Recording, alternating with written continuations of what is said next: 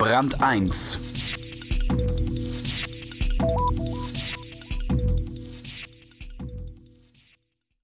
Vielleicht täte uns hin und wieder eine kleine brasilianische Note gut. Die Südamerikaner sind daran gewöhnt, dass die Welt nicht untergeht, egal wie schwer eine Krise ist und wie lange sie dauert. Karl Gürdler erzählt Ihnen mehr. Sorge dich nicht, lebe. Brasilien ist ein Land in der Dauerkrise. Und die Brasilianer sind Leute, die das fröhlich ignorieren.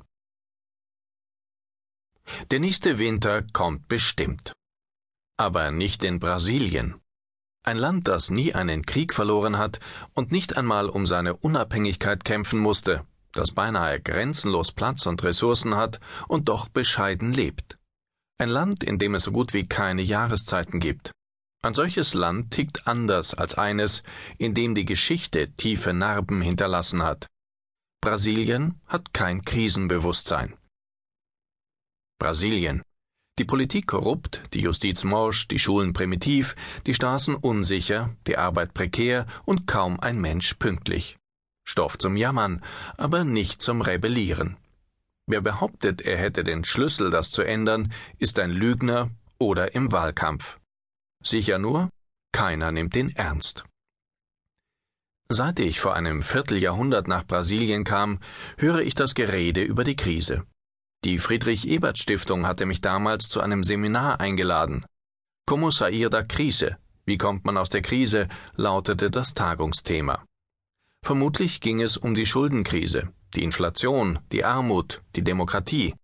Darum geht es ja immer.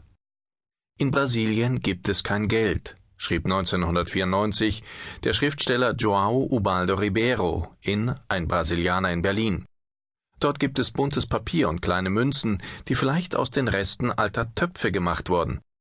Ich wurde geboren, als der Cruzeiro den Mil Reich ablöste. Später schuf die Regierung den Cruzeiro Novo, der tausendmal so viel wert war wie der alte. Jahre später kam der Cruzado, der so viel wert war wie tausend Cruceros Novos und sich ein paar Monate hielt. Als man feststellte, dass der Brasilianer, um sich eine Packung Zigaretten zu kaufen, einen Koffer voller Geld anschleppen musste, schuf man den Cruzado Novo. Auch der hielt nicht lange, und jetzt, nachdem mit einem Handstreich alle Spareinlagen konfisziert wurden, sind wir zum Cruzeiro zurückgekehrt.